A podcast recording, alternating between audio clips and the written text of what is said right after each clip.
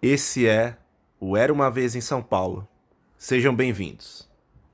Augusta, que saudade se for aqui voltava da João Moura. Nós fiquemos apaixonados, fomos pra doutora Na zona sul, cotidiano difícil.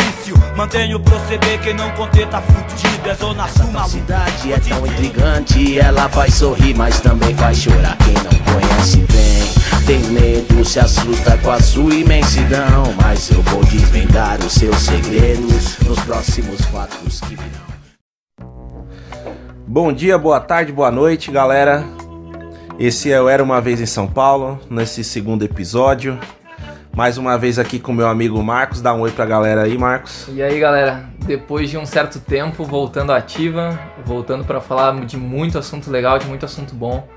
E voltando depois de umas longas férias, hein, Pedro? Conta pra gente. É, pois é, né? A gente tem que se revigorar um pouco aqui nessa cidade tranquila, né? Que a gente falou um pouco no primeiro episódio. Mas enfim, né? Foi, foi bem bacana aí.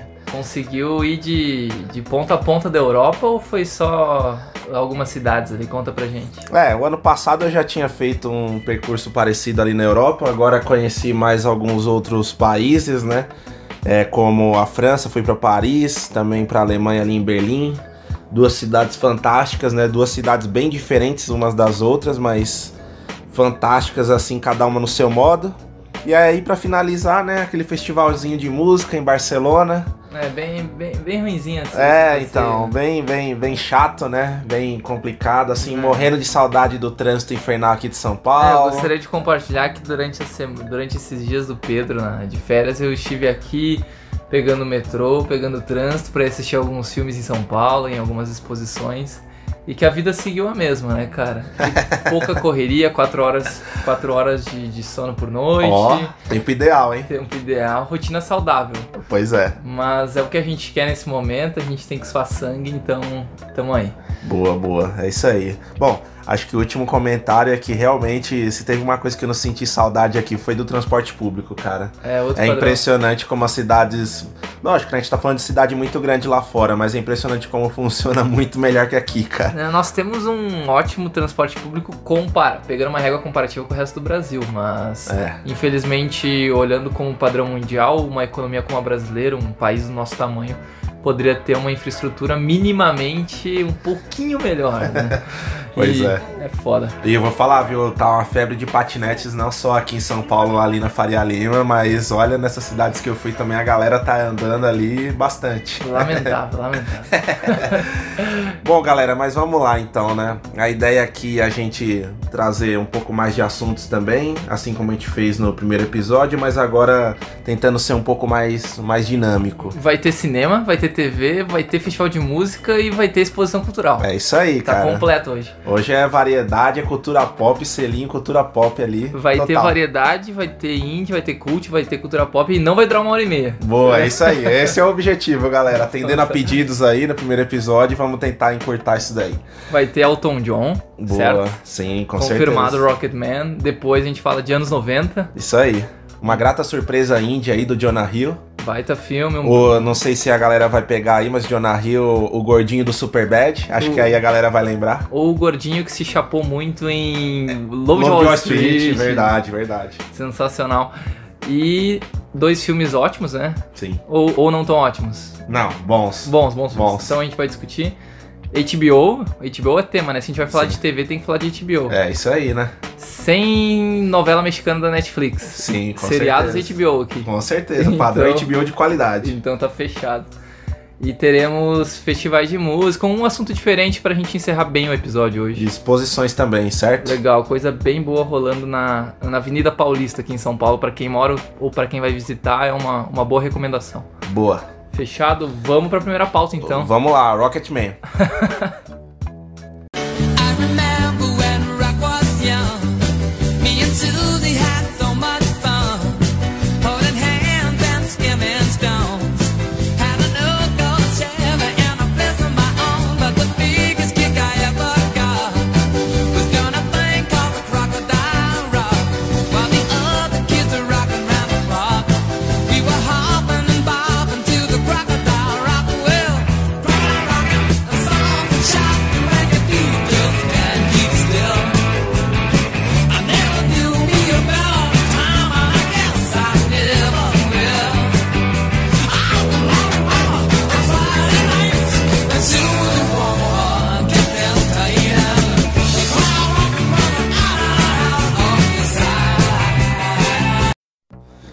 Bom, vamos lá então, galera. Vamos falar aqui de Rocketman, mas assim, mantendo a pegada aqui do nosso podcast, vamos falar um pouquinho também da experiência antes, né? Até a gente chegar a assistir o filme, cinema que a gente foi, enfim, como é que a gente fez pra assistir, né? Tu assistiu recentemente, né, Pedro? Sim, recentemente, diga-se dois dias atrás. Ah, do dia- é, na real eu tava esperando ele assistir pra gente poder comentar. É, exato. Olha a pressão aqui.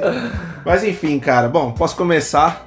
Rocketman acabei assistindo ali no Santa Cruz, onde a gente viu Vingadores, certo? Boa, boa. Um shopping dentro de um metrô. É, então. E agora é um shopping que tá com bem mais gente, né? Agora que abriu uma nova linha ali na. A linha Lilás ali expandiu até o Santa Cruz, né? Ó, transporte público de São Paulo melhorando. É, aos poucos, né? Passinhos de tartaruga aí, mas tá melhorando, isso é fato. pô. Padrão, bom. padrão de evolução geral do Alckmin. Ó, o governo do PSDB, que tá há pouquinho tempo na cidade, né? Uns 30 anos aqui, né? Mas enfim. É, acabei indo assistindo Santa Cruz, né? Que é mais perto da minha casa e tudo mais. Mas, enfim. é. E tinha, e tinha gente na sessão, tava lotado? Pois é, até que não tinha muita gente, não. Mas até chegar na sessão foi um trabalho meio árduo, porque. É aquele velho problema de São Paulo, enfim, acho que a maioria dos das capitais aí no Brasil devem ter esse problema, mas em São Paulo essa questão sempre pega que é você achar um lugar pra estacionar o carro no shopping, né, cara? É impressionante isso. Às, às vezes os 18 minutos da Cinemark de propaganda não são suficientes. Pois é, cara. Ô, e é uma coisa, eu até gosto de trailer, mas assim, eu acho muito over às vezes, né? Porra, É. 15 minutos de trailer, 20 minutos de trailer, mas olha, E- pra, pra, pra esses tipos de, de sessão, acho que até que vale a pena, porque Cara. é, é. Olha, E passa aqueles trailers da Maísa te convidando pra ir no cinema. exatamente. Daqui uns dias vai ter, vai ter o Silvio Santos no É, cinema fazendo é. propaganda. A- aquele alarme de incêndio, não sei o que lá, o que que faz, tudo mais, enfim. Mas, é, olha, a cada dia que passa eu acho que tá valendo mais a pena mesmo esses três, porque assim, a galera que vai assistir de última hora os filmes é um absurdo, assim, tipo, É. a demora que a gente tem pra, pra estacionar um carro ali no cinema, cara. Cara, só uma curiosidade, tu acabou indo agora dois dias atrás, isso já fazem, digamos, umas três semanas, quatro semanas que o filme tá em cartaz. por Pois é. Claro, por conta que tu tá viajando. É legal notar que mesmo com esse fluxo de filmes enorme do verão americano chegando aqui, filmes de grande bilheteria, filmes da Disney, etc., as salas do Elton John no Brasil continuam cheias, né? O Sim. Rocketman é um filme que a galera tá indo assistir. Sim. Não sei se tu sentiu na tua sessão, mas a sessão que eu vi, apesar de ser bem peculiar, eu já conto onde é que foi. Tinha gente de todas as idades, literalmente, entendeu? Tinha moleque que nunca tinha ouvido uma música do Elton John, tinha um público mais jovem e tinha gente de uma idade mais velha, claro, pela questão da, da nostalgia envolvida. Não, eu acho que foi isso mesmo. Na minha sessão também era parecido, só que, igual eu falei, não tinha tanta gente assim. Acho que tava metade da, da sala é, com, com gente, né? Enfim, aí depois que eu demorei uns 20, 25 minutos pra achar uma vaga, né? Ah, quase nada de estresse ali, mas enfim. Cheguei no meio do, do trailer ainda, dos trailers, então É, tranquilo. foi, foi tranquilo. Mas é isso que você falou, cara. Acho que. Dá pra trocar os trailers por um curta-metragem, né? É, com certeza, dá pra fazer isso, dá pra fazer isso. Cara, Mas sim, a, uma- a sala tava bem diversa também. Uma curiosidade, eu, eu tive a oportunidade de ver o Rocketman no noitão do Petra Belas Artes. Boa. E sinceramente vale a pena compartilhar. A gente não tá ganhando nenhum real pra fazer jabá de nenhum cinema. Ainda de- não, né? Ainda não. Mas é uma excelente iniciativa que existe, existem, há- existe há décadas ali no Belas Artes e basicamente agora que ele foi revigorado com o patrocínio da, da cerveja Petra, eu acho que, que ainda tem uma atenção especial porque tu pode passar literalmente a madrugada inteira assistindo filmes e tomando cerveja, cerveja boa. É. Então é um, é um, um elemento diferente aqui em São Paulo. E foi melhor ainda ter assistido Rocketman no Noitão, que é uma sequência que acontece de três filmes na madrugada, da meia-noite às seis da manhã. Sempre com uma pré-estreia e com filmes relacionados ao tema. E o legal foi que o filme seguinte ao Rocketman foi o Almost Famous, o quase famoso do Cameron Crowe, que tem uma das melhores cenas possíveis musicais de um filme, que é a trupe de atores cantando Tiny Dancer do Elton John numa Olha só. numa excursão de ônibus. Então, se alguém ainda não assistiu Almost Famous ou tem vontade de reassistir, vale a pena, digamos, ir no cinema, assistir a sessão do Rocketman, chegar em casa, entra na internet lá, no Video on Demand, ou faz o download como preferir, e assiste Quase Famoso, que é um filme de 2000. É uma comédia excelente, muito boa e combina perfeitamente com com o, filme do Elton John e, cara, o, Belas Artes sabe escolher, sabe escolher cardápio de cinema e, e realmente funcionou muito bem esse último noitão. É, eu vou ter que fazer essa lição de casa aí porque eu ainda não assisti esse filme, cara. Não, é um filme boa. que já tá muito na Eu já ouvi várias vezes muitas pessoas falando bem dele, mas agora ganhei um impulso a mais pra assistir, né? Anos 90. Boa, boa. Anos 90. Vamos começar então a falar do filme mesmo, né? Esse filme que, assim, me surpreendeu, né? Já pra começar, porque eu, eu não, eu confesso que eu não vi o Bohemian Rhapsody do, do Queen, que acabou ganhando o Oscar aí. Enfim, é uma Oscar- coisa meio, meio polêmica, né, Marcos? Oscar de montagem, Oscar de ator e quase levou de filme também. É, pois é. Apesar de eu ser muito fã, muito fã mesmo de Queen, mas. Enfim, pelo que eu ouvi e alguns críticos que eu acompanho, eu não fiquei tão tão emocionado assim pra assistir o filme, Eu, né? já- eu já faço a comparação natural com o Bohemian, mas assim, como tu se sentiu no Elton John? Tu saiu de lá satisfeito, feliz, por estar vendo um dos maiores músicos da história tendo uma cinebiografia? Como, como é que foi a sensação?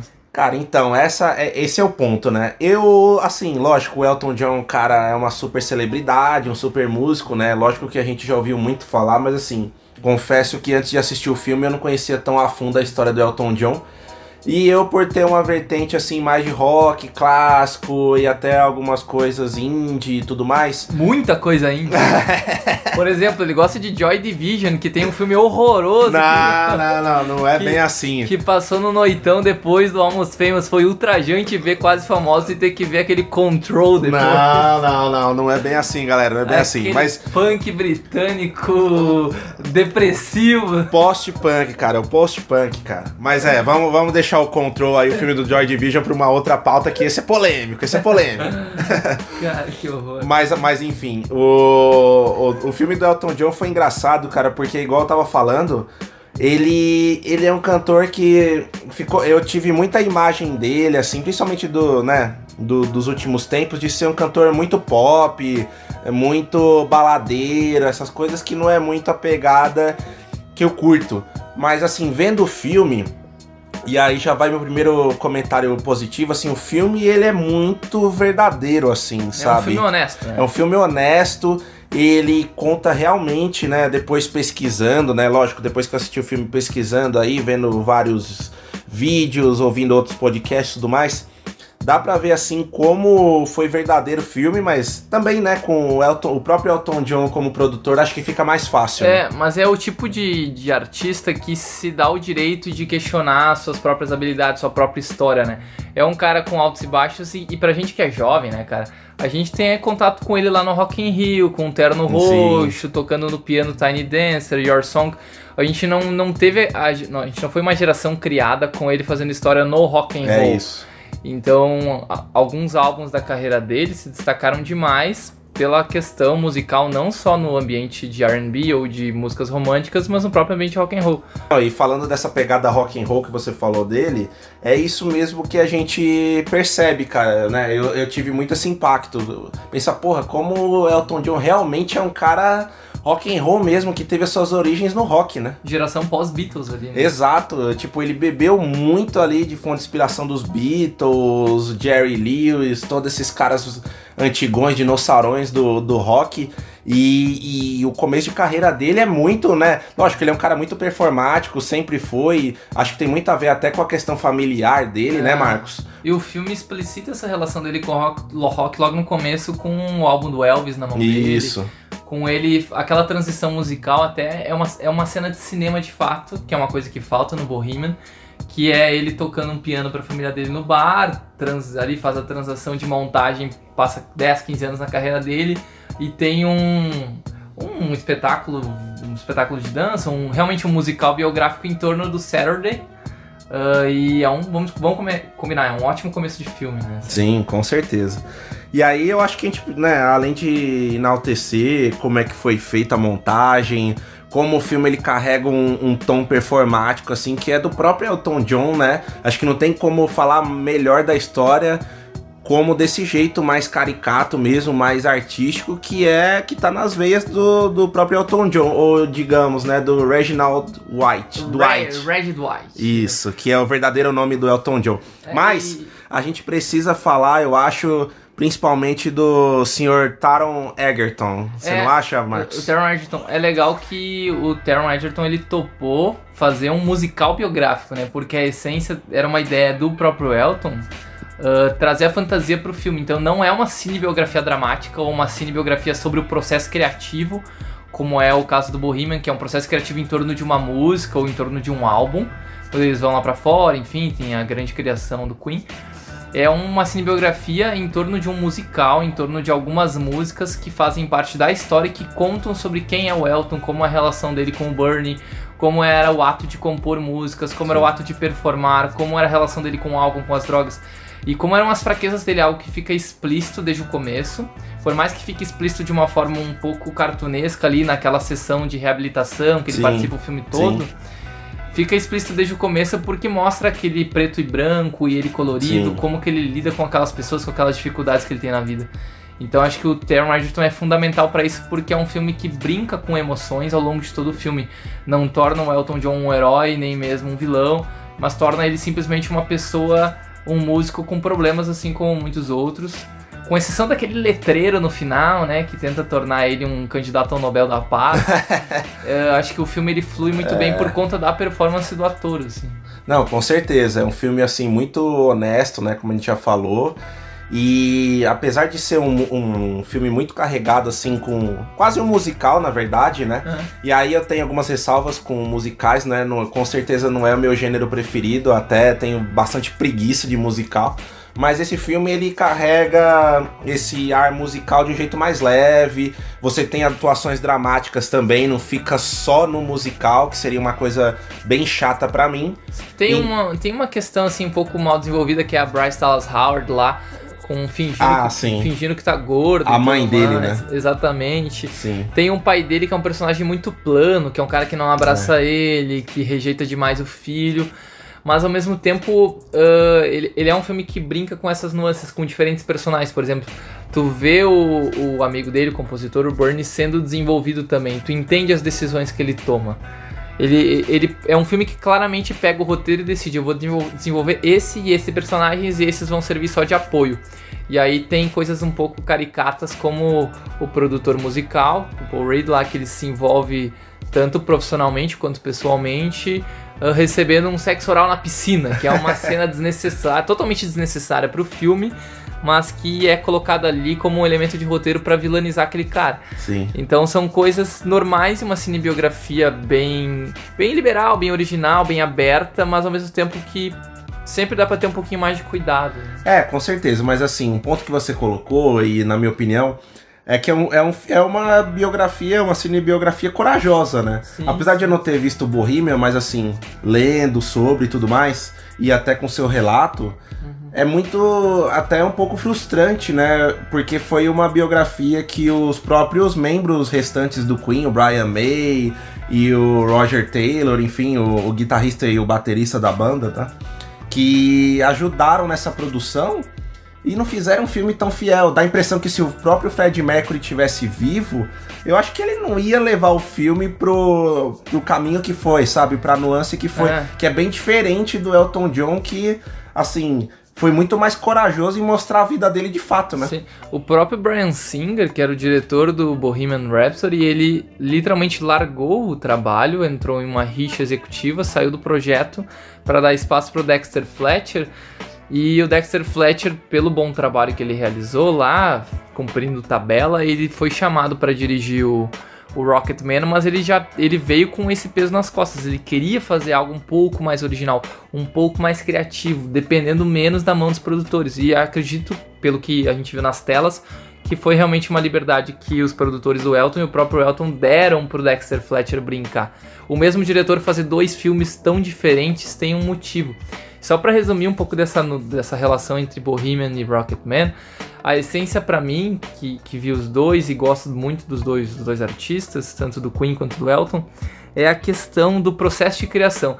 Todo o processo de criação exposto no- na cinebiografia do Queen é feita para resolver conflito. Ou seja, eu tenho ator A e ator B, personagem C, personagem D, entrando num conflito. Como que eu resolvo aquilo? Eu tenho a ideia de uma criação de uma música. Eu tenho um espetáculo musical, eu tenho eles cantando em cima de um palco. Ou seja, eu trago para fortaleza do filme, que é a questão musical do Queen, uma banda amada mundialmente, e eu deixo de lado os conflitos, como que eu res- resolvo dois personagens com motivações diferentes.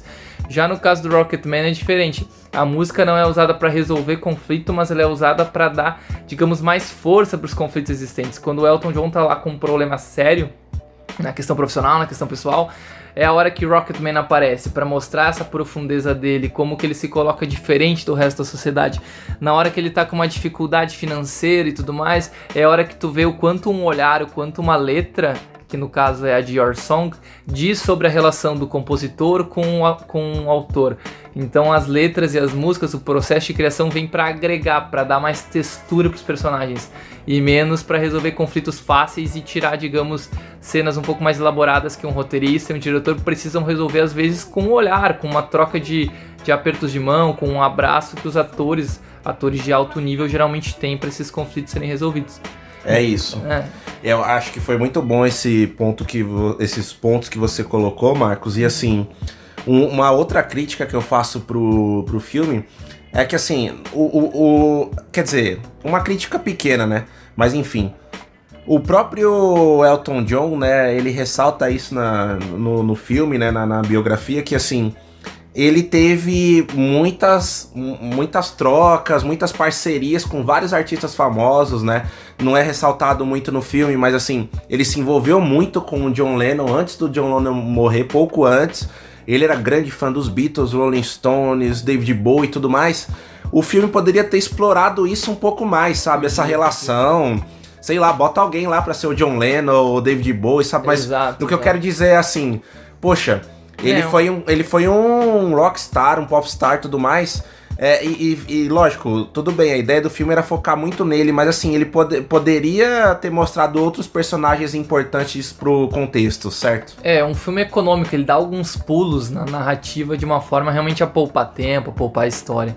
E até a poupar desafio também para as mentes criativas. É Mas isso. vamos combinar, tem números musicais legais, cara. Crocodile Rock, tem Saturday, tem Your Song dentro da sala de estar. Pinball Wizard, que é uma música do The Who também, que ficou muito legal, que é uma transição de ele passando por vários várias apresentações cantando a música, É né? verdade. Qual que tu mais gostou, musicalmente, cinematograficamente? Cara, eu acho que pra mim, assim, no, falando de música, acho que a música que eu mais gostei mesmo foi ele ter cantado Pinball Wizard. Foi uma grata surpresa, porque eu gosto muito do The Who e eu não tinha nem ideia que ele cantava essa música. Sim. Porque assim, a minha música preferida dele, até falei no primeiro episódio, eu lembro, que era o próprio Rocketman, mas assim, Claro. é uma música muito batida, que as pessoas conhecem muito e tal. Sim. Então foi muito interessante ver ele, ele performando ali o, o Pinball Wizard, né? Legal. Mas acho que. Eu acho que as cenas que mais.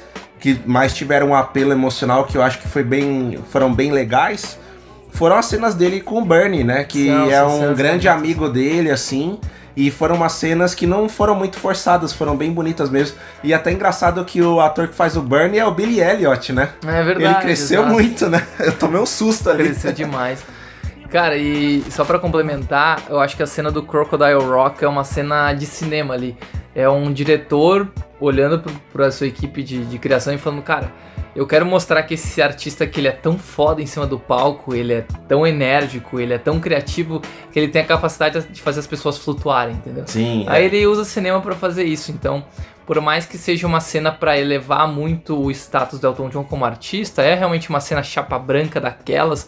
É uma cena bonita, entendeu? Como É. o cinema é um elemento legal. Com certeza. E é um rock and roll dos bons, aquela Sim. cena na- no Troubadour, aquele, Sim. aquele bar americano. Eu acho que merece destaque aqui na nossa conversa. É, e foi uma cena bem fiel, assim, né? Ouvindo relatos, foi algo que realmente aconteceu, lógico, com todas as desculpas artísticas ali, mas que foi interessante. Vamos, vamos, vamos falar das notas aí? Vamos, Deixa. vamos pro que interessa? Cara, pra mim esse é um legítimo filme nota 7,5. 7,5 é um belíssimo filme, ele passa bem de ano. Ele tem problemas na questão eh, de economia de tempo, economia de energia mesmo, por conta de ser uma cinebiografia ah, que envolve uma história de uma pessoa, então é super delicado tocar em alguns pontos. Mas ele é bem corajoso, bem honesto, ele bate perto do 8, mas ele também tem cinebiografias melhores, né? Não vou nem comentar aqui sobre o documentário do George Harrison que o que Com o, certeza. que o Pedro adora, mas então acho que 7,5 é uma nota bem justa aqui pro, pro nosso querido Rocketman. Sim. É, vou acompanhar aí o relator, eu também vou dar 7,5 pra pra esse filme. É, eu acho que ele tinha tudo assim pra ser um filme até com nota mais alta, mas eu fiquei um pouco com essa questão do de ele trazer mais personagens, sabe? Lógico. É, é óbvio que vai ficar centrado ali no Elton John, mas putz, ele realmente se relacionou com vários é, rockstars e personalidades. Poderia ter trazido um elemento a mais, sei lá, um John Lennon, um David Bowie, enfim, um, algo do gênero assim pra contribuir, sabe? Eu acho que ficou em muitos pontos focado ali só nele, apesar, lógico, da história dele ser bem bonita e tudo mais, mas acho que dava pra trazer mais pers- personagens. E essa questão do musical também, É. que, querendo ou não, eu, me, eu pensei que em alguns momentos eu tava vendo um filme da Disney, porque tudo era motivo pra cantar, sabe? Ah. Eu acho que teve umas horas que ficou muito over na minha opinião. Mas enfim, é a minha opinião. né? Legal, mas eu acho que esse é, um- é realmente um ponto criativo, legal do filme. Quem não tava no, no Rocketman é o Nine Inch Nails, mas ele tá no anos 90. É verdade, hein? Vamos Boa. falar dele, vamos falar anos 90 agora então. Partiu.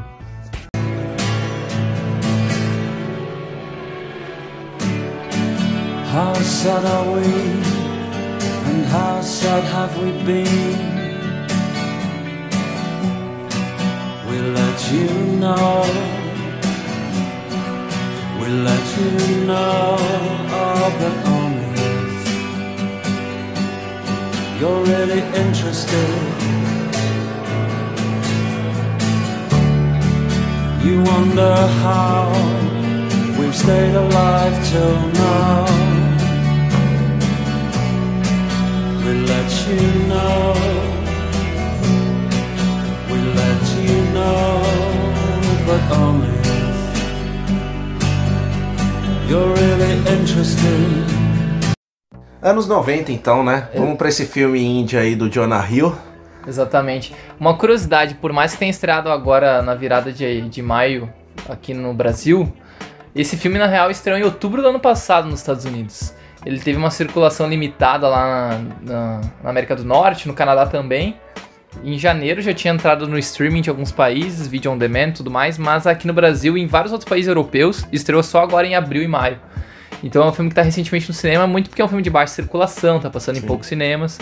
E ele tem muita distribu- distribuidora que de fato esperam uma certa recepção da crítica e do público para poder comprar e tudo mais. Talvez por ser o filme, né? O primeiro filme dirigido pelo Jonah Hill ainda tem um certo apelo, mas convenhamos que o Jonah Hill também não é tão conhecido assim, pelo menos aqui no país, né? Exatamente.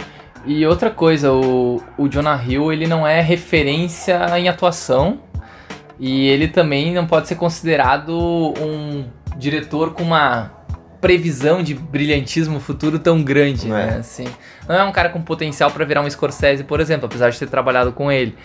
Mas em contrapartida ele é um cara que fez um baita trabalho, né? Sim. Acho que começou a carreira de um jeito promissor aí, né? Sim. Simples, mas promissor. Quer ler a sinopse pro pessoal aí, Marcos? É, pra quem não, não, não, não- nunca tinha ouvido falar desse filme, basicamente é sobre um moleque de 13 anos chamado Steve. É uma descoberta dele, né? Esse Steve. Se chama Sunny Suljic. Acho que é o primeiro filme desse moleque. É um ator americano. O ponto é, será que ele tem 13 anos mesmo? Acho que é capaz de ele ser mais novo ainda, né? O ator. É verdade, o papel pode ser que ele seja um pouco menor. Mas o Steve ele mora em Los Angeles, ele tenta curtir a adolescência dele enquanto tenta relevar o relacionamento abusivo com o irmão mais velho. Em plena década de 90 ele descobre o skate e aprende lições de vida com o seu novo grupo de amigos. É isso aí. O irmão mais velho dele é até um ator que tá bem, bem famoso, não, mas tá surgindo bem agora, que é o Lucas Hedges, né? Pra quem não conhece, ele fez, por exemplo, Manchester à beira-mar, que é um baita filme dramático, né? E fez aquela porcaria chamada Boy Erased. Ah, pois é, esse filme não assisti ainda, ele é tão ruim assim? Não, não é tão ruim, mas é que ele toca em assuntos meio sérios de uma forma meio pastelão, assim, é... É um filme que quer dar muita lição de moral em cima de um tema sério que é homossexualidade e tudo mais.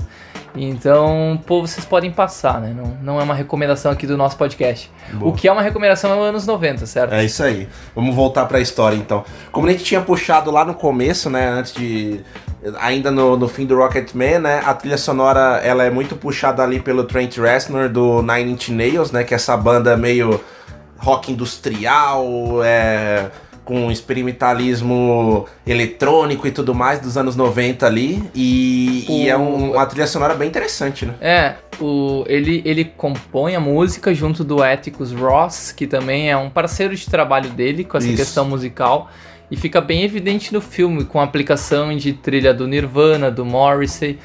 A gente vê a música conversando com o que tá acontecendo em tela, né? É, e a própria imagem, assim, a fotografia é muito bonita, né? Ela remete muito aos anos 90 mesmo, né? É aquela escala de 1 para 33, aquele filme quadradão que lembra os clipes da MTV, então tanto a paleta da, da câmera quanto o próprio formato de tela lembra o cinema dos anos 90 e a história, as vestimentas, a nostalgia do filme é muito bem aplicada, né? É isso aí. Acho que vale a pena também pra começar a gente falar que a- esse filme a gente acabou não conferindo no cinema, porque até como o Marcos falou, tava com uma circulação muito baixa, a gente teve que recorrer pro bom e velho torrent, né? É. Mas isso é um ponto positivo também que a galera já pode acompanhar, né? Exatamente, independente da cidade que você mora, se você tiver interesse, uh, Mid-Nines é o nome original, só busca lá, você pode comprar, alugar o filme ou simplesmente fazer o download, como preferir. E aí em São Paulo, por exemplo, ainda tá passando no Espaço Itaú de Cinema, que é um bom local de assistir, mas com uma sessão única às 10 da noite. É, então, o horário é meio complicado. né? independente do dia que você estiver ouvindo este, este podcast, saiba que a internet está aí para isso, É para vocês aí. verem bons filmes. E é um bom filme de 1 hora e 25 minutos. Exatamente, cara. Isso é um dos meus preconceitos com o filme, cara, porque geralmente filme muito curto eu já acho que fica difícil de tirar alguma coisa dali. Mas esse é um filme bem potente pra uma hora e meia, né? Bem potente. E ele é um filme que ele é de baixo pudor, digamos assim, porque tá lidando com uma criança e com alguns adolescentes. E no filme tem a questão de sexo, tem uso de drogas, tem até uma questão de suicídio envolvida, Sim. tem uma questão de agressão. E esses não são os temas do filme, mas são elementos da vida daquela criança. Então, é isso. é como eu falei, não é um filme que tenta dar uma lição de moral, é um filme que compõe a vida das pessoas de uma forma bem natural, assim. É, e ele traz um clima de nostalgia, assim, que, que chega a emocionar em alguns pontos, né? Porque, assim, o ser humano, por, no, no geral, é, é- é um, é um ser bem nostálgico, né? A gente sempre gosta de remeter ao passado e tudo mais. E aí a gente, né, pelo menos nós, né, Marcos, Sem é, vivemos uso- muito anos 90 ali, muito ainda como crianças e tal, mas a gente ainda lembra um pouco daquela sensação e é muito legal quando um filme desse consegue trazer, mesmo que seja em outro país e tal, mas o contexto, né, um pouco do, de como eram aqueles anos, né? É, ele, ele traz essa sensação de nostalgia, digamos, de uma forma diferente do que o Spielberg faria, Isso. que é o rei da nostalgia.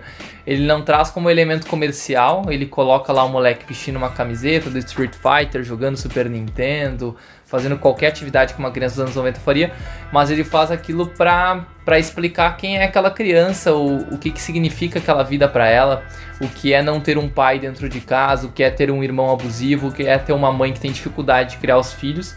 E como é que o skate vira não só uma questão de identidade para aquela criança, mas como um, um, um pequeno universo social que ele pode ser mais aceito, que ele pode dar mais propósito para a vida dele. Então tem realmente muito a ver com aquela sensação de rejeição que as crianças adotam e com encontrar uma aceitação para si próprio e para alguns amigos ali. É isso, e o ponto que você colocou do, do skate também é muito interessante, né? Porque não são tantos filmes assim que, que trazem esse cenário do skate ou desses esportes um pouco mais underground, digamos assim, de um jeito tão fiel igual anos 90 traz, né, cara? É muito legal porque é, ele mostra até como um, um fator mesmo de transformação de, de personalidade ali do, dos protagonistas, né? Muito interessante. E ele não deixa de ser real, assim, ele mostra realmente os dois lados, né? A maioria da galera ali marginalizada e todo aquele senso comum que acaba tendo, infelizmente, né, com o skate e tudo mais. Mas ele também traz um lado muito bonito de integração dessas pessoas, dessas pessoas elas estarem crescendo umas com as outras ali, compartilhando experiências, né? Que é o próximo, é que é o próprio que é a própria situação ali do Steve, né, do, do menino, do protagonista que, como o Marcos falou, ele acaba tendo uma família toda despedaçada, toda destroçada, e ele acaba encontrando ali no skate um refúgio, um jeito mesmo de amadurecimento, né? Um jeito de complemento à educação que ele não teve ali dentro de casa. E isso é um negócio muito interessante que o, que o Jonah Hill acaba trazendo, né? É muito, é muito interessante, né, ver a, a transformação dele, né? De um cara que surgiu ali numa comédia meio pastelão, apesar de ser genial, uma das minhas comédias preferidas, que é Super Bad. Comédia teen, claro. Exato, mas se transformar dessa maneira e trazer um filme que é curto, que é de baixo orçamento, mas que é um filme que passa mensagens muito, muito legais, muito profundas, né? Sim, e acho que um destaque legal desse filme que a gente não citou é o personagem do Ray, que é o skatista mais velho do grupo. Tem uma cena memorável no filme, que é um diálogo que ele tem com o Steve, e a gente vendo esse ator, ele desempenha, digamos ali, a referência do grupo, o cara mais Isso. popular. É quase um paizão da galera, né? Quase o paizão da galera, ele é o mais velho, ele é o melhor skatista do grupo, ele tem contato com os profissionais da área, ele tem uma loja de skate também, e tu vê que ele tem pouco tempo de tela pra desenvolver quem é basicamente o Ray, mas na cena que ele tem dedicada a ele conversar com o Steve, tu enxerga o quanto o Jonah Hill já tá conseguindo ter uma direção de atores razoável, o quanto ele deixa aqueles moleques à vontade, o quanto eles conversam pelo olhar, o quanto que o diálogo não precisa ser formulaico no sentido de usar um, um inglês aristocrata para dar uma lição de moral, mas a lição de vida que o Ray tenta passar, passar pro Steve, que é um moleque que tá entrando no grupo com 13 anos de idade, é uma lição muito mais na linguagem que eles têm, com o gestual que eles têm, com. enfim. A maneira da lição que, que é dada não é através das palavras, é eles andando de skate no parque, eles dormindo na rua. Então isso vai além. E uma curiosidade que esse ator que manda super bem o Ray, o Nickel Smith, ele é skatista profissional. Ele, é- então ele é americano, ele é skatista. Ah, só podia ser, porque pelas manobrinhas Cara. que ele faz ali, alguma, alguma familiaridade ele tem com a parada, Eu né? não fazia aquilo nem no Tony Hawk, entendeu? e aí, eu- mas o cara já atua há um certo tempo, desde 2014 ele tá envolvido em filmes. Além de ator, ele é rapper também, olha aqui, cara, ele tem uma porrada de single, que negócio interessante. Então aí, Nickel Smith, um cara legal pra acompanhar se ele aparecer em alguns outros filmes independentes americanos. Boa, boa, isso aí. E assim, pra, pra, pra fechar, caminhar pra, pra gente fechar aí, um ponto muito interessante que a gente já falou, mas que eu acho que é o ponto alto do filme é mesmo como ele encaixa a trilha sonora, assim. É algo muito, muito legal.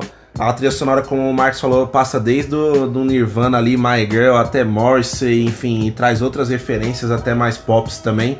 E, e sempre bem encaixadas e sempre em horas que realmente valem a pena ter alguma coisa, sabe? Porque às vezes a gente acaba percebendo desses filmes que são muito é, nostálgicos, é que às vezes eles forçam muita barra pra, pra trazer o cenário da época, aquela coisa que é muito forçada. E esse filme, ele não tem nada de forçado, ele é um filme bem, bem natural, que se ele pecar, ele pode pecar muito, talvez pela simplicidade dele, mas nunca pela questão da naturalidade, né, Marcos? Concordo, concordo. Jonah Hill tem 35 anos, então Caramba. Ele de certa forma viveu de fato a adolescência nos anos 90. Ele nasceu, faz a conta aí pra gente, cara, 35 anos. Ele nasceu lá por 83, 82. Isso. Então o cara nasceu em 83, nos anos 90, ele viveu de fato o auge da adolescência dele.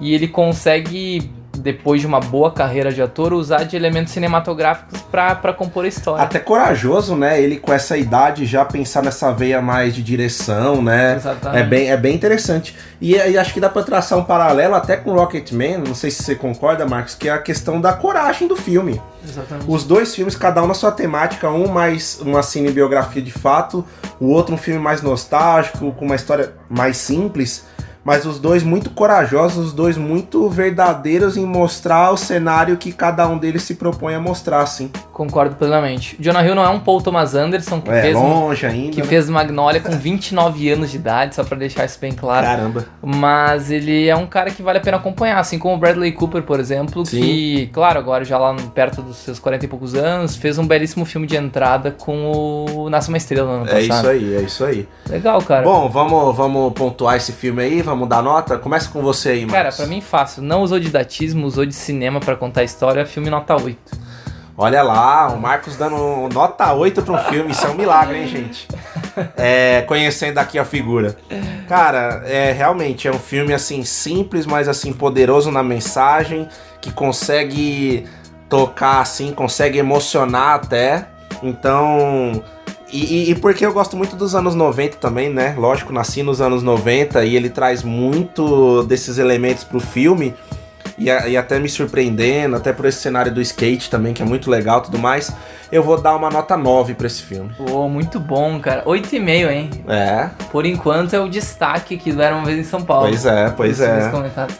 De, re- de repente, uma certa série aí, pautada num acontecimento dos anos 80, vai ter uma notinha melhor. É, pode ser. Será que você tá Pode falando de Chernobyl? Chernobyl. Acho que é isso, né? Bora lá? Bora, vamos que vamos.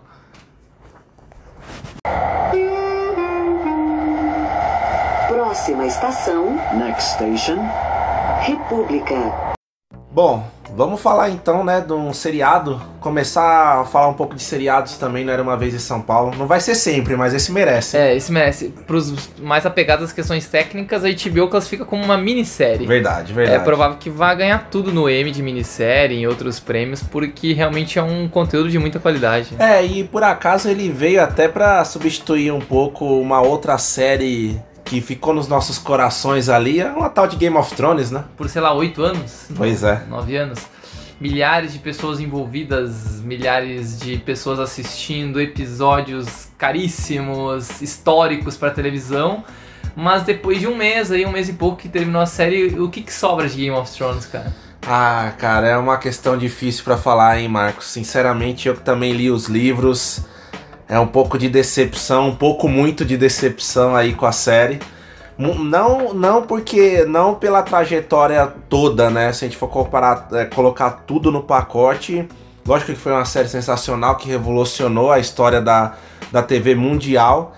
Mas o final dela, principalmente as duas últimas temporadas, né? Quando já começa a sair das mãos do George Martin, aí já fica bem complicado, né? Final de produtor, né? Produtor apressado, querendo desen- desenrolar a história que demorava uma temporada pra acontecer em um episódio, ah, fazendo com que um recado a jato saia lá do norte da muralha e chegue em Winterfell para as coisas se resolverem. É, o, o- o destino dos personagens até que ficou legal no fim, mas como foi levado até lá, eu acho que eles cagaram demais, cara. É, as duas últimas temporadas foram de fato pra agradar os fãs de uma forma prática, rápida, eficiente, que desse dinheiro e que fosse resolvido de uma maneira bastante eficiente. É, Mas eu, eu chamo o final de Game of Thrones de um final melancólico. sim, sim, total. Pra uma série que já teve um episódio como o Casamento Vermelho, como a Batalha dos Bastardos, ou como a O Hard Home, né, na quinta temporada. Hard Home, belíssimos episódios, tanto em termos narrativos quanto em técnicos, né? Pela, Sim.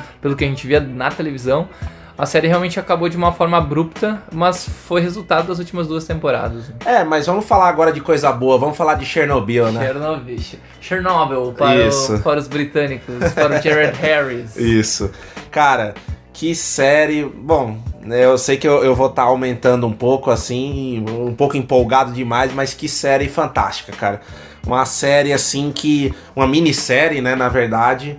Cinco episódios? Exato. Que Sim. mostra muito a realidade ali, né? Lógico que a gente não acompanhou ali na pele e tudo mais. Mas é um realismo absurdo, assim. Até fazendo os comparativos depois que a gente acaba vendo em vídeos e tal. Eles colocam, tipo, frame a frame o que aconteceu de fato com alguns momentos da série. É algo muito impressionante, né? É, pessoal, aproveitem a internet no mobile de vocês, no notebook de vocês. Quem, quem desativou a HBO Go, galera, ó, fica um mês até sair fora de vez, então eu tô nessa onda aí, aproveita pra assistir, quem já vai cancelar a HBO Go. Exatamente, pesquisem sobre esse acidente nuclear, pesquisem sobre a União Soviética, pesquisem sobre esse conteúdo da HBO. O quão legal é a gente ter esse tipo de discussão hoje em dia e o quão rico seria também ter uma resposta russa a isso, né? Sim. Como, por exemplo, os mitos das, da ficção científica brincam que Tarkovsky respondeu Kubrick com Solaris em 1970, respondeu 2001. Imagina se, por exemplo, o governo russo chamasse o Alexander Sokurov, que é um dos grandes diretores russos da atualidade, para fazer uma resposta à série da HBO. É. Que fantástico seria pra gente que é espectador, entende? Sim. Pessoas de tanta qualidade produzindo esse conteúdo tão bom pra gente. Não, com certeza. E pra quem tá por 100% por fora, que porra é essa de Chernobyl? Nada mais é do que um acidente que rolou em abril de 86. E um dos reatores lá da usina nuclear, que trabalhava basicamente com enriquecimento de urânio para geração de energia, que é uma coisa que a gente faz aqui no Brasil, por exemplo, em Angra dos Reis, Sim, verdade. ah, deu errado. O núcleo do reator fudeu tudo, explodiu a porra toda. Existia risco até de contaminação do lençol freático que ia pra Ucrânia, que ia pra Sim. Bielorrússia. Então foi uma situação caótica que. Uma situação melancólica que houve na reta final da União Soviética que o senhor Gorbachev teve que enfrentar, tanto pela questão de consequência quanto pela questão de exposição midiática também, que é uma coisa que o governo soviético sempre tentou evitar e que até hoje ainda deixa alguns números desse acidente meio incertos, né, Pedro? Com certeza. É, na série eles mostram bem isso, né? Porque na época, os números oficiais, o, o governo soviético tinha falado algo em torno de 30 acidentados, né? 30 feridos ali, mortos tudo mais, mas que é um número que a gente sabe que é uma grande piada, né? 30 mil? É, só se fosse algo desse tipo, né? O Greenpeace, depois, num relatório divulgado há um tempo atrás, estimou que o número de feridos, mortos, enfim, no, no acidente em Chernobyl foi algo em torno de 90 mil pessoas, que é um número que parece fazer muito mais sentido, né? Não, toda a equipe de resgate, toda a equipe que trabalhava na usina ou, ou foi morta em consequência do acidente ou desenvolveu câncer e doenças seríssimas provocadas pela radioatividade, sem falar das pessoas lá do condado de Pripyat e de todas as cidades próximas que foram contaminadas. Então, é uma Os camaradas, né? Os, camaradas. É uma completa ilusão pensar que esse acidente. Esse acidente eu acho que não é nem tão emblemático pela questão de número de mortos, mas muito mais pela questão do quanto o ser humano quer brincar com coisas que ele não consegue controlar, né? Não, com certeza. E é muito é muito triste você ver, né, como é retratado na série a negligência dos poderosos, né, a omissão. E quem acaba pagando pa- o pato é sempre a população menos favorecida, a população quase que sem instrução nenhuma. Tem uma cena belíssima, belíssima mesmo no primeiro episódio. Belíssima e triste, né? Também ao Ah, mesmo tempo sim. que a galera na pontezinha perto da usina. É, até olhando de maneira bonita a explosão, olha que coisa bonita, porque era uma coisa que É. ninguém tava nem acostumado a ver. Cinzas pelo ar. Exato, quando na brilho. verdade era o grafite ali, as cinzas, né, contaminando essas pessoas que depois viriam a apresentar todos os sintomas e morrer e tudo mais. Então é algo artisticamente bonito ali, mas assim, no fundo é algo muito trágico, né, que que é mostrado na série, mas é que é mostrado de um jeito que realmente aconteceu, né, de um jeito é, real, né? Não é história querendo ser romantizada, nada do tipo, é a história sendo contada de fato, né? Eles até citam na série o efeito Cherenkov, que é esse efeito de partículas que estão em uma velocidade tão grande que provoca aquele brilho no ar, que era o brilho que ficou sobre o condado e que chamou atenção artisticamente no episódio. Depois eu quero só comentar, depois eu comento a, a minha cena preferida, mas acho que algo legal de falar antes é sobre a, a criação artística da série, que toda a trilha sonora foi composta dentro de usinas nucleares reais para dar essa sensação de abafamento, de isolamento, de de nervosismo, de angústia, né? Sim. E é, e é, e é trazido isso pra série, né?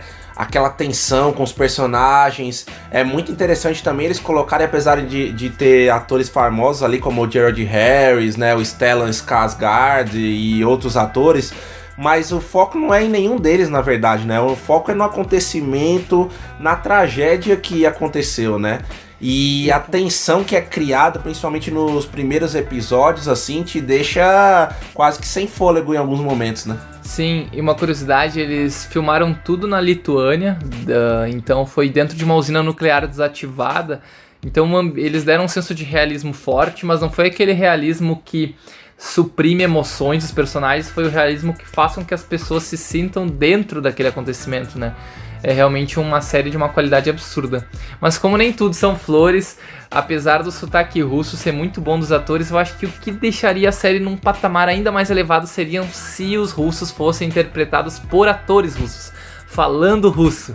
Porque aí sim, cara, porque por mais que queira- se queira facilitar a, a questão do idioma, a questão da propagação do, do conteúdo da HBO ou pelos países de língua inglesa, ter um russo vivendo aquela experiência tem um, um tempero a mais. É um povo muito particular. né?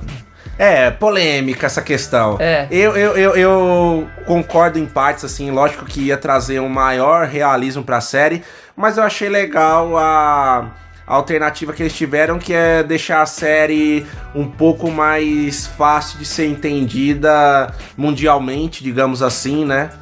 Aí, assim, os atores, eles são famosos, mas também nem todos têm grande apelo assim. Eu acho que foi mais pra facilitar a, a linguagem. Foi, foi. É, poderia ser pior até se eles tentassem fazer um mix, né? Como eu já vi em outras séries e filmes, né? É verdade. Ou seja, trazer os atores ali americanos, ingleses, mas no fim eles ficarem num misto entre a própria língua deles e a língua original da história que eles estão contando. Enfim, ficar uma salada mista, né? É. Pelo menos eles assumiram que todos ali iam falar inglês e tudo mais e foram até o fim, né? Exatamente. E o que, que tu acha do fato de que as agências de turismo que, que levam, digamos, turistas para Pripyat e para a região de Chernobyl lá terem relatado um aumento de 40% no índice de reserva de passeios para esse destino? Ah, o que eu tenho pra falar disso é que o ser humano é curioso, né? O ser humano é curioso, adora uma novidade, apesar disso não ser uma novidade, né?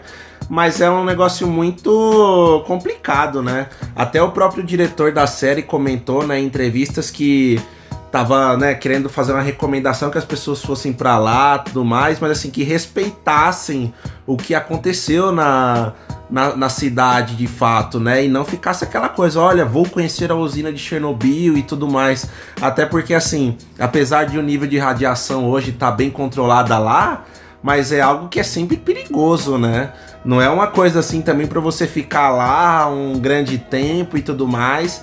Eu acho que é para você, enfim, se tiver oportunidade de ir visitar legal, mas respeitar o drama das pessoas ali, o, o que o cenário te traz, né? E não ficar. Um paralelo que eu faço muito com isso é, por exemplo, lá em Berlim, né? Onde eu visitei o, o, o memorial, né? Dos judeus que foram mortos na guerra e tudo mais Topografia do terror. a topografia do terror, mas também esse, esse memorial, porque ele é trazido em forma de pilastras e o relevo lá do, do local, ele é todo sinuoso e tudo mais, para mostrar muito essa questão de. Enfim, da diversidade, né? Da claustrofobia e tudo mais. Mas você via pessoas, né, turistas tirando foto nas pilastras, dando risada. A mesma coisa ali no Checkpoint Charlie, sabe? Que também é, é um ponto ali na, na, em Berlim que, que era onde passava o muro e tinha essa, essa divisão, né? Do lado soviético e do lado americano e tudo mais. E você via as pessoas ali muito turísticas demais, sabe? Eu acho que vale a pena quando você tá num lugar desse, e Chernobyl pode ser um exemplo, você respeitar um pouco a história daquele local que não foi boa, né?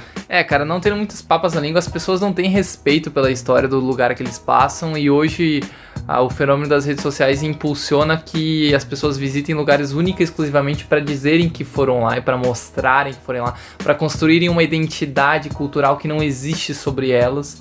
Então esse caso de Chernobyl é bem emblemático. Uma curiosidade legal desse conteúdo da HBO é que eles são somente cinco episódios e eles não têm nem uma hora e meia. Sim. São episódios de uma hora, uma hora e pouquinho. E eles foram filmados todos de uma vez só. Então, para aqueles pessoas mais enérgicas que gostam do binge watching, liga lá o HBO Go e assiste os cinco episódios de uma vez só. Eu acho que deve ser uma experiência animal, cara. Sim, Coisa que a gente não fez, né? É, isso é verdade. Até pelo tempo, né? É lógico que morando numa cidade como São Paulo é sempre complicado esse exercício, mas é, é válido, né? É válido mesmo. Eu queria trazer um destaque que eu acho bem legal de comentar, que é no terceiro episódio. Não é spoiler, tá, pessoal, pra quem não viu. Mas no terceiro episódio, uma das principais personagens da série, que é uma mulher russa, que morava em Pripyat e que teve seu bombeiro, o seu marido, que é um bombeiro ah, afetado pelo acidente, né? Que ele foi lá participar da, da resolução do incêndio, enfim, das consequências da explosão. Ela decide no hospital entrar em contato. É uma ação proativa que ela tem, apesar da recomendação médica ser, não, não entra em contato, não entra aqui nessa região, chega o máximo mais perto dele aqui, desse, até nesse ponto. Pra mim, aquilo ali é muito emblemático do quanto a série ela, ao mesmo tempo que ela tem uma história pra contar, ela se deixa levar, ou seja, ela não quer estar sempre no controle. E não necessariamente um conteúdo ter controle é ruim, porque, por exemplo, nós, o Paul Thomas Anderson, o Christopher Nolan são diretores que têm controle sobre tudo que fazem. Eles definem exatamente cada ponto da história e fazem obras muito boas. Mas também é muito bom quando os diretores se dão essa liberdade criativa e você vê que ali o roteirista ele se deixou levar por um ato inconsequente. Ele quis mostrar uma mulher negando a realidade, negando o fato de que o seu marido estava em decomposição radioativa, estava prestes a morrer, tava no hospital, numa situação muito ruim, e colocou ela em contato com ele. Então acho que é um momento artístico muito legal. É a série se dando a liberdade de fazer uma escolha não racional, uma É escolha isso. meio fora do controle. E eu acho que também o tema da série passa muito por essa negação, essa negação da realidade. Porque, por exemplo, quantos de nós aqui que estão ouvindo esse papo, ou, ou, por exemplo, eu e tu aqui, Pedro, quanto a gente realmente estudou isso, quanto a gente conhecia Chernobyl antes de ver esse conteúdo HBO, o quanto a gente pesquisou sobre esse assunto. A realidade ela foi negada durante muito tempo dentro da União Soviética e Chernobyl é muito, muito representativo nesse sentido, porque os personagens estão ali o tempo inteiro negando a realidade. O governo não quer acreditar que aquilo aconteceu, os pesquisadores não querem fazer a medição de, radio de radiação para acreditar que está naquele nível. Eles, não, eles têm medo de falar sobre os planos de contingência, porque imaginam o que pode acontecer numa contingência. Os, as vítimas não querem acreditar no que está acontecendo, de que o ser humano é um negócio tão frágil que não que tá lidando com coisas que ele não consegue controlar. Então esse contexto eu acho muito rico e o fato da série não querer controlar tudo, não querer deixar tudo rígido e se dar certas liberdades deixa ela mais rica ainda. Né? É, com certeza. É bem esse o ponto mesmo e a, e a mensagem. Bom, apesar de ser uma série também, uma minissérie, vamos, vamos pontuar ela também, vamos falar das notas. Essa eu quero começar, faço questão. Até a- a- na carência ali, né, pós Game of Thrones, né, apesar de todas as ressalvas que eu tenho, Na deixa pós-férias. é, exato. Deixa uma lacuna, né? A falta de Game of Thrones aí deixa uma lacuna também. E apesar de muito curta, ela foi totalmente preenchida assim com Chernobyl. Assim, uma série brilhante. É, eu já tinha expectativas altas sobre ela, enfim, por ser da HBO e por ter ouvido falar muito bem sobre, mas assistindo é algo que impacta muito, né? A pontuação mais alta da história do IMDB. Pois é, passando Game of Thrones, Breaking Bad e tudo mais. Exatamente. E então eu só tenho coisas boas a falar da série, assim. É, as atuações são muito boas, é uma série muito verdadeira e é uma série, como o Marcos falou, que toca realmente na ferida, nessa questão de negação, negligência, enfim, no, no, no- pior lado ali do- dos seres humanos. E até também no, no melhor também, que é a ajuda, que é você ver as pessoas menos favorecidas tentando ajudar umas às outras, é tentando ter um sentimento de esperança no meio do caos, né? Se superar, claro. se superar. Então essa essa série eu vou falar sem pestanejar, pra mim ela é nota 10. Show de bola. Primeira nota 10, É, pô, é. sensacional, muito bom. Cara, concordo com absolutamente tudo que tu falou. Eu só não tive um engajamento emocional tão grande, porque tem seriados que mexeram mais comigo ao longo da minha trajetória. E, mas realmente é algo a se destacar, algo que vai ser lembrado durante alguns anos como conteúdo televisivo de altíssima qualidade. Nota 9. Boa. Média 9,5, Boa. então, cara, é, tá, vai estar nos melhores do ano sem dúvida alguma, né? Isso. Bom, e aí agora acho que é isso, né? Vamos encerrar bem o episódio. Boa. Vamos falar um pouquinho de festivais, musicais e de exposições aí, que tal? É umas recomendações finais pra vocês aí. Boa.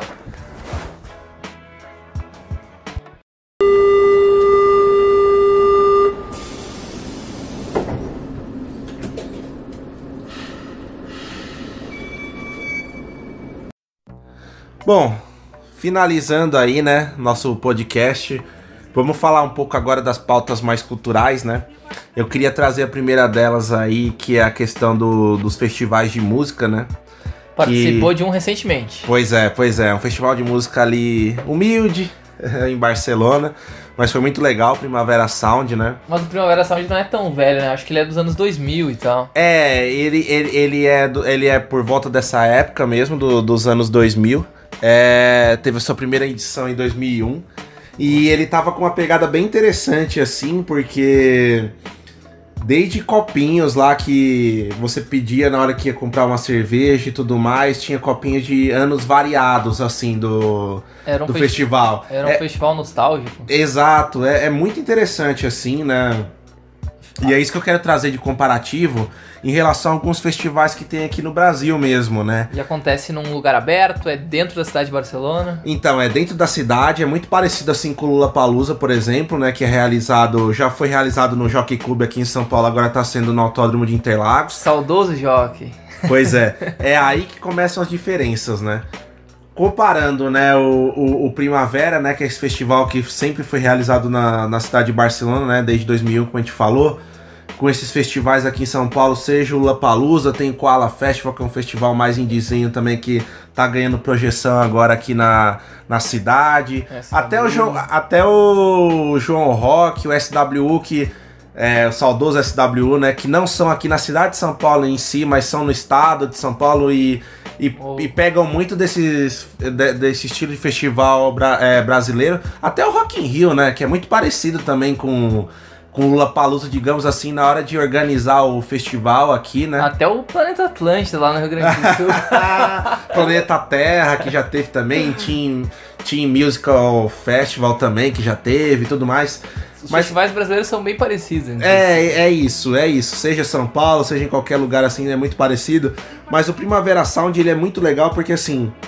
É, primeiro que ele dá muito espaço para diversidade, né? Esse ano o festival lá ele foi foi reconhecido como um festival bem igualitário porque metade das atrações do festival foram mulheres e eles tiveram esse cuidado mesmo em deixar metade das atrações mulheres e metade das atrações os homens mesmo, bandas e tudo mais.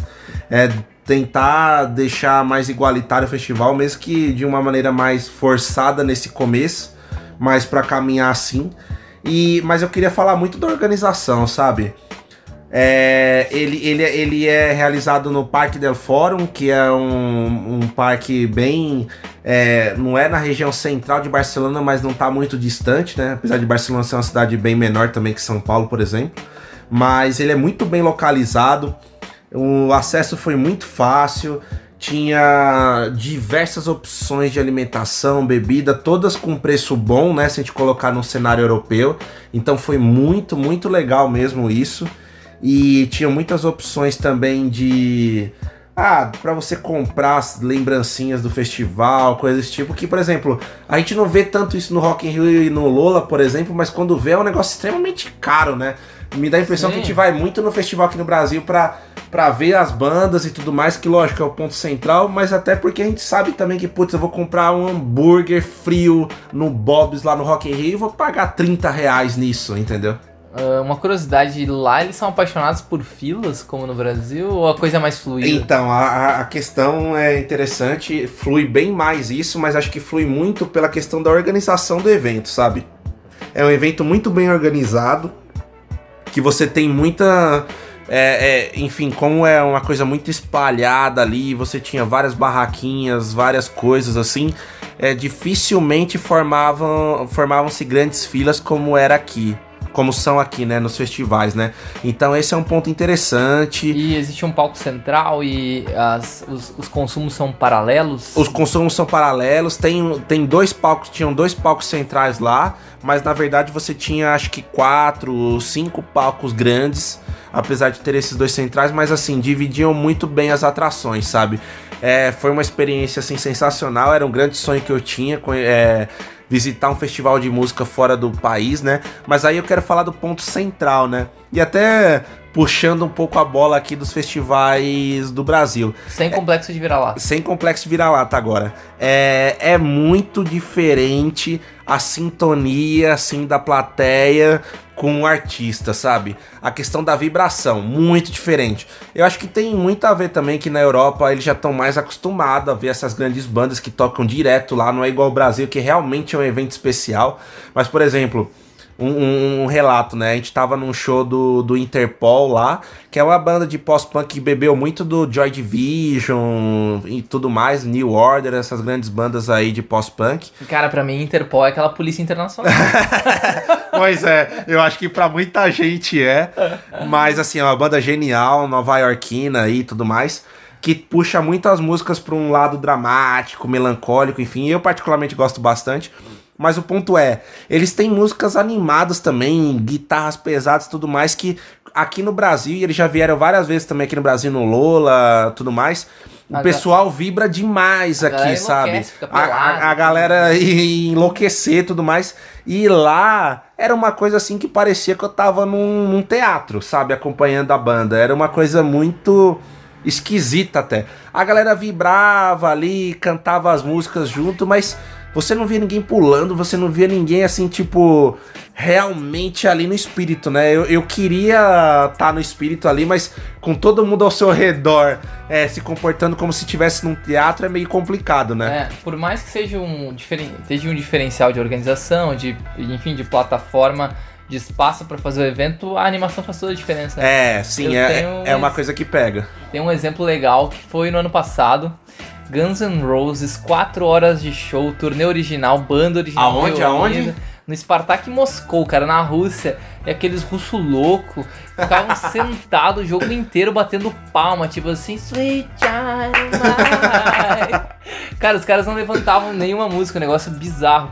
Claro que tinha toda a questão de um volume grande de turistas por conta do fluxo da Copa, mas não é justificativa, porque os russos que estavam lá sentados, ou eles ficavam simplesmente olhando, curioso, não encostavam no celular, ou olhando pro palco ou batendo palma. É um modelo é de muito, consumir música É muito muito diferente. doido.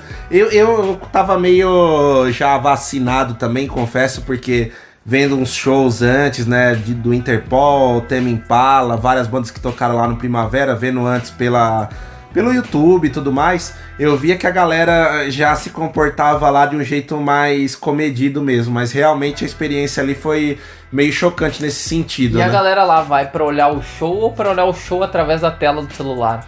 Então, esse é um ponto também interessante.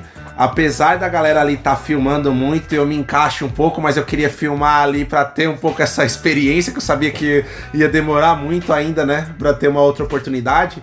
Mas a galera lá acho que se concentra mais no show do que aqui no país, sabe? concordo. Aqui no Brasil, do mesmo jeito que tem empolgação e tudo mais, que é um lado positivo, a galera também quer tirar selfie e o escambau e acaba deixando o evento pro, pro segundo plano. Eu acho que nesse ponto lá eles são melhores. É quase que nem a torcida que tava sexta-feira no Morumbi, olhando Brasil e Bolívia na abertura da Nossa Copa senhora, América. como você diz, bah, Que horror, cara. que horror.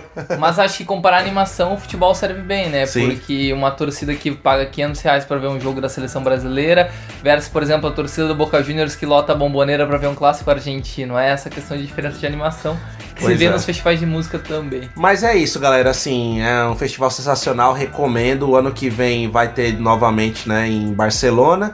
E agora eles também vão ter uma edição em Los Angeles, hein? Essa é uma boa pedida, hein, Marcos? Boa pedida, cara. Mas é isso, galera. Era mais trazer esse comparativo. Acho que agora dá pra gente falar um pouquinho das exposições aqui na Ah. cidade também, certo? Mas assim, a boa recomendação é essa aqui que eu vou dar pra vocês. É gratuita, na Avenida Paulista, facinho de chegar.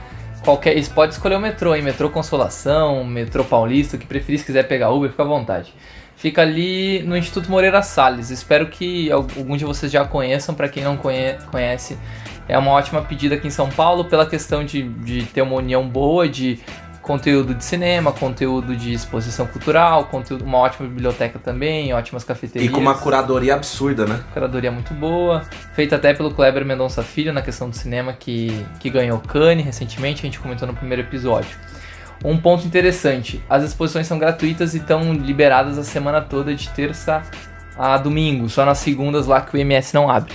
E o IMS, claro, por conta da família Moreira Salles, ele é de origem carioca e abriu recentemente em São Paulo. E vamos combinar, é, uma, é um, dos, um dos pontos altos que surgiu recentemente aqui na capital paulista. Tem algumas exposições rolando lá, eu acabei in- indo em todas, mas tem uma que eu vou destacar. O que tá rolando? Tá rolando, por exemplo, uma exposição da Letícia Battaglia, que é uma das fotógrafas italianas mais famosas de todos os tempos, uma das pioneiras, que ajudou muito na composição ah, fotográfica dos encarceramentos da máfia italiana no governo no governo italiano da década de 70, principalmente na Sicília, na região de Palermo. Então, tem uma exposição sobre a obra dela e sobre como ela conseguiu registrar boa parte dos principais acontecimentos que a política italiana tentava esconder, mas que vinha a público por conta da parceria que a máfia tinha com o governo italiano. Uma outra coisa muito interessante é que uma exposição que se encerrou, mas que agora tem ah, um- como vocês terem acesso na biblioteca do MS, é a exposição da Amazônia, da Cláudia Andurrar. E basicamente lá o fotolivro Amazônia de 78 está aberto e exposto para quem quiser verificar, que é um dos- uma das principais obras da área. É basicamente um livro feito pela Cláudia e pelo George Love. Muitos chamam até de obra-prima do gênero. É, a Cláudia ela é uma das referências no Brasil na questão da luta Yanomami, e- Yanomami. E eles trazem dentro desse livro uma série de publicações que mostram não só a cultura, como que os pró- a própria tribo se enxerga, mas principalmente como que a tribo se relaciona com a floresta desde os anos 70 até os anos atuais, como que a, a relação deles com uma floresta cheia de ONG, cheia de gente se ah, desmatando ou cheio de gente tentando explorar de alguma forma, como que as coisas se transformaram e que tipo de adaptação cultural mesmo as tribos tiveram que fazer. Isso tá dentro do fotolivro que eu citei chamado Amazônia. Legal. Elas têm custo, essas, essas exposições que você tá falando, mano? São gratuitas. A do fotolivro da Cláudia fica na biblioteca, lá embaixo, e as exposições ficam em cima. Por exemplo, a da Letícia Batalha e a do Sérgio Larraín que tá rolando também. Mas a principal pra mim é a do Marco Ferrez. Esse cara é, talvez seja o principal fotógrafo brasileiro do século XIX. Por quê?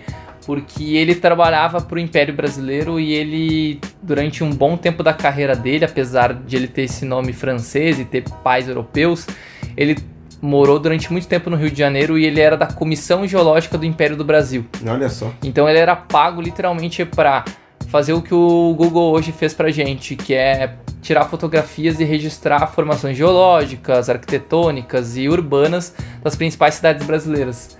E dentro dessa exposição, claro que existe um destaque um pouco a- um pouco, é, um, um pouco Além, além, né, pro Rio de Janeiro, por conta do cara trabalhar lá, morar lá, ter, ter nascido e morrido no Rio de Janeiro, mas o Marco Ferrez consegue trazer um conteúdo bem legal de diferentes cidades do Brasil. E a questão central pra mim é pensar que ah, não fazem nem 200 anos ah, o governo brasileiro colocava grana para uma equipe de para uma comissão geológica simplesmente estudar como que a nosso nosso país ele era formado ou do que ele era formado ou o- quais eram os traços que mostravam o país daquela época, né? Justamente porque o Império Brasileiro tinha um, um modelo de uma mentalidade de influência europeia muito forte, coisa que o nosso presidencialismo republicano perdeu bastante. Mas independente disso, acho que é legal revisitar um pouco de como era o Brasil, ah, em termos fotográficos, em termos visuais mesmo, mas acima de tudo conhecer coisas que a gente não costuma ter acesso em outros lugares e que as coletâneas do IMS trazem de volta de tempos em tempos para dentro das salas deles. Acho que ficam essas principais dicas, essas exposições das 10 às 8 da noite ali na Avenida. Paulista. Todos os dias, né? Ah, É, só, só- as segundas que não. Você tinha que não. falado isso. É, é isso então, galera. Vamos, vamos falar um pouco dos nossos contatos também, Marcos? É, por favor, ah, sigam nas redes sociais, Facebook e Instagram, Era Uma Vez em São Paulo. E fiquem à vontade para nos mandar mensagem, sugerir pautas, melhorias ou cenários futuros, a gente está aberto aqui. É uma criação feita entre amigos, entre pessoas que fazem isso realmente como um hobby, como algo que, que alimenta a nossa existência, não é por uma Desestresse dessa cidade do é, cão. Exatamente, para completar um pouco da experiência de morar em São Paulo e ter acesso a tanto conteúdo legal que nem todo mundo no Brasil tem. Até porque a gente tem influências aqui sulistas e nordestinas que a gente sabe muito bem que a realidade do Brasil não é essa bolha paulistana aqui. É isso aí, galera. Bom, esperamos que vocês tenham gostado aí. Mês que vem estamos de volta. Estamos de volta, mas é minha vez de tirar férias. né? Ah, esse garoto aqui sulista que agora vai curtir um pouco do cenário italiano ali, desbravar a Itália, certo, Marcos? Exatamente. Tentar conhecer as origens do Federico Fellini. Boa, boa, boa. Ó, e vai passar ali pela Sicília também, ver a terra ali de Dom Vito ou não? Correm lágrimas só de pensar que eu não vou poder fazer isso dessa vez, mas uma viagem específica para Sicília já está sendo programada. Boa, galera. Então é isso, galera. Espero que vocês tenham gostado e Finalzinho de julho estamos de volta, provavelmente, mas Boa. no começo do mês ainda estaremos distantes de São Paulo. é isso aí. E não saiam agora, não saiam agora aí não, que a gente vai passar uma trilha sonora legalzinha pra vocês pra fechar o episódio. Beleza? Valeu, É galera.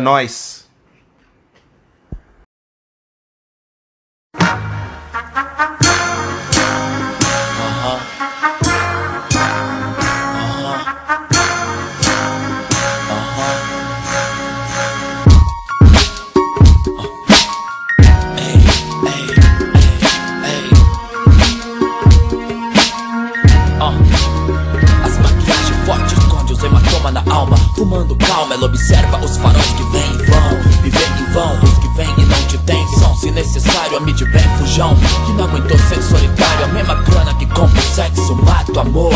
Traz a felicidade, também chama o rancor. As madrugas que testemunham, vermelho, sangue na unha Sem nome, várias alcunhas dentro da bolsa que punha. Garota propaganda da cidade fria e seus caminhos. Um milhão de seres, um milhão de seres sozinhos. Sonha como se não vivesse, vive se perguntando por que que não morre. Mistura lágrima suor no corre. Conta dinheiro no banco do passageiro e só. Que vira leite pro filho ou 15 gramas de pó. Foda-se se é erro, quem fez o certo. Jesus E seis agradeceram como? Pregando ele numa cruz. Cortando as horas com casaco de visão. No olho a tá combinando com batom. Atenta na buzina, ela vai pelo som.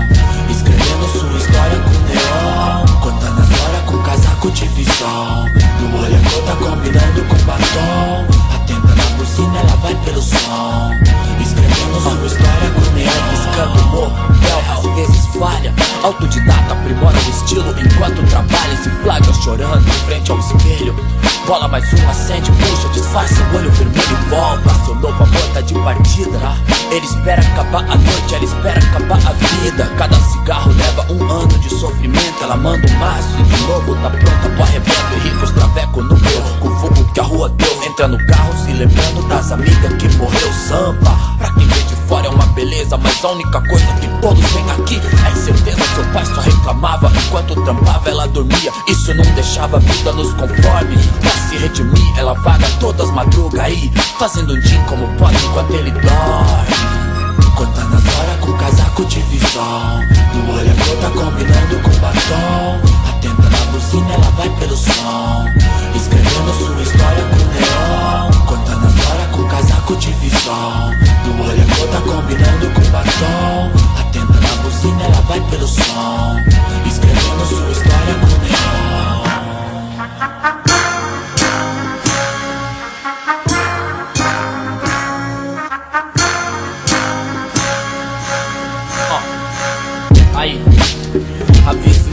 réu mar de juiz, papel, afago pra lá, infeliz. Mais um trago miss, com sorte Passaporte América do Norte, please Europa diz, ah, um sonho quis Assassinada por um rato, num motel barato Agoniza na cama, drama, estatística, fato Um nóia sujo, advogado, bêbado, confuso Pai de família, pastor com a fé em desuso Matilha de dois, onde homem grande é vilão Cliente frio, produto sem coração Corpo marcado, cicatriz de gado ao relento Vai pra coleção de sofrimento Princesa dos esgotos sujo Seio novo sob o bojo Virgem de solo inimigo, comigo, nojo. Esperança triste, adubo do sonho da infância pura. Buscando em si se isso ainda existe Cortando fora com casaco de visão. No olho toda combinando com batom. Atenta na buzina, ela vai pelo som. Escrevendo sua história com neon. Cortando fora com casaco de visão. No olho toda combinando com batom. Atenta na buzina, ela vai pelo som.